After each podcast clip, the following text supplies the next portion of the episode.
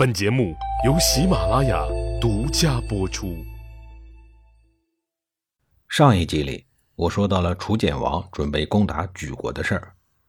莒国作为一个东夷人创立的国家，从建立之初就和中原各个诸侯国产生了深厚的矛盾。无论是夏朝还是商朝，都曾经和莒国发生过激烈的战争。莒国虽然很小。但却从来没有向夏商两朝屈服过，一直到人挡杀人，神挡杀神的周武王出现，在强大武力的威慑下，莒国不得不低下头颅。公元前一零四六年夏末，一场封赏大典正在都城镐京紧张有序地进行。周武王姬发身穿红色的礼服，站在了封赏台的中心，正默默地看着台下忙碌的人们。周朝的礼制很繁琐，对于祭祀的规则更是多如牛毛，这也是体现周礼重要性的一个写照。但是，不是所有人都愿意遵守礼制。比如那个站在台下等待封赏，心里却极其烦躁不安的资于期。资于期是东夷人，姓己，是周武王姬发钦点的举国国君。按理说，能够被封为一国之君，理应是一件很荣耀的事情。但是恰恰相反，自于期的内心里充满了烦躁、愤怒、不安和屈辱。在场的史官可能不知道自于期内心的真实想法，因而也没有将这些东西形成文字载入史册。但是这一次册封大典之前发生的事儿，却被史官们忠实的给记录了下来。从而给后世的史学家们一个参考记录。举则周灭之意，也就是说，在这一次册封大典之前，曾经有一个举国反叛，最终被周给平叛了。自于其内心的愤怒和屈辱，也正是源于此。作为三皇五帝之一少昊的后裔，自己虽然被封为举国的国君，却经历了之前的灭国之耻。更为耻辱的是。台上即将册封自己的人，竟然是灭掉自己国家的仇人。子于其明白，以举国的国力想和周武王抗衡是没有胜算的，所以自己无奈地接受了这一次的重封，接受了这个现实。繁琐的大典即将走到尽头，站在台上的姬发也在看着台下的自于期。此刻，他的内心或许和自于期一样，也很无奈。虽然推翻了商朝，但是天下仍然不太平。全国各地的地方诸侯势力中，恐怕有不少人不愿意承认周王朝的领导地位。他们虽然没有和周王朝抗衡的实力，但是灭掉自己新封的诸侯却是绰绰有余的。周武王明白，他必须要安抚这些诸侯，而安抚他们的最好方法就是打一巴掌，再给一个枣吃。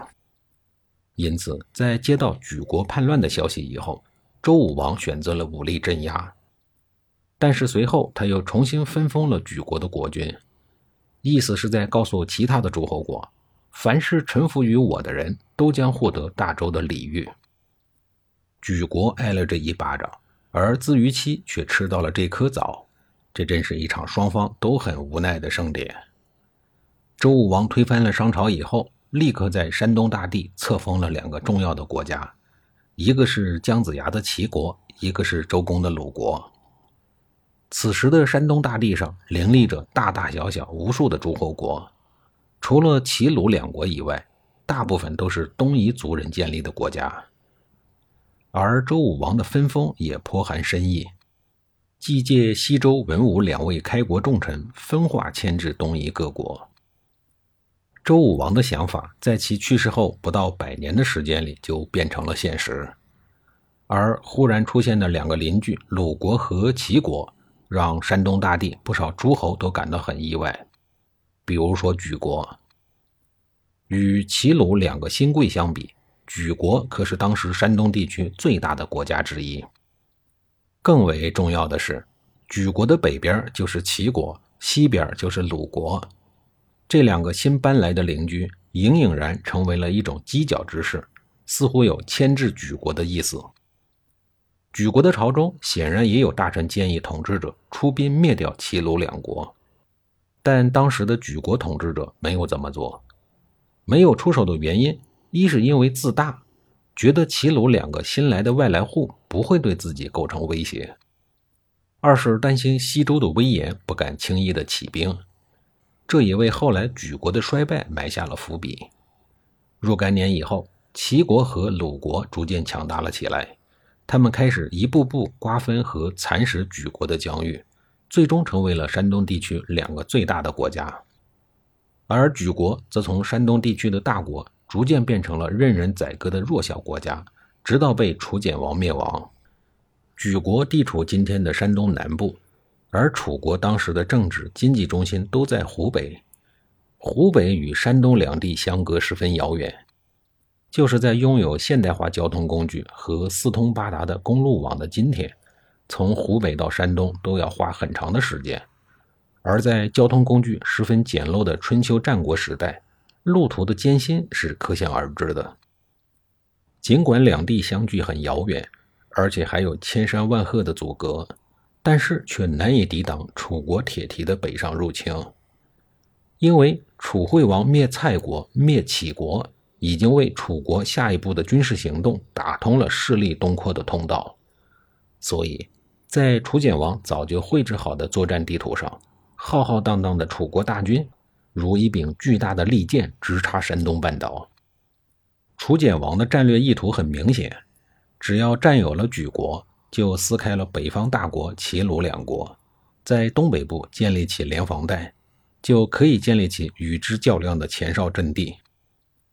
尽管《史记·楚世家》对这一场战争发生的时间及战争的结果只用了寥寥数语，但其中的艰难和浴血奋战的场景是可想而知的。在冷兵器时代，要消灭并臣服一个离本土十分遥远。